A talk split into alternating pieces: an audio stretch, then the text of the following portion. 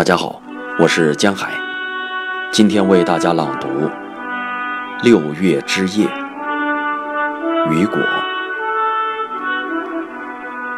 当夏日的白昼褪尽，繁花似锦的平原向四面八方飘洒着令人陶醉的香气，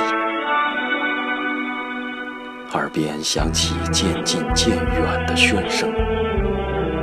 闭上双眼，吸入睡，进入透明见底的梦境里。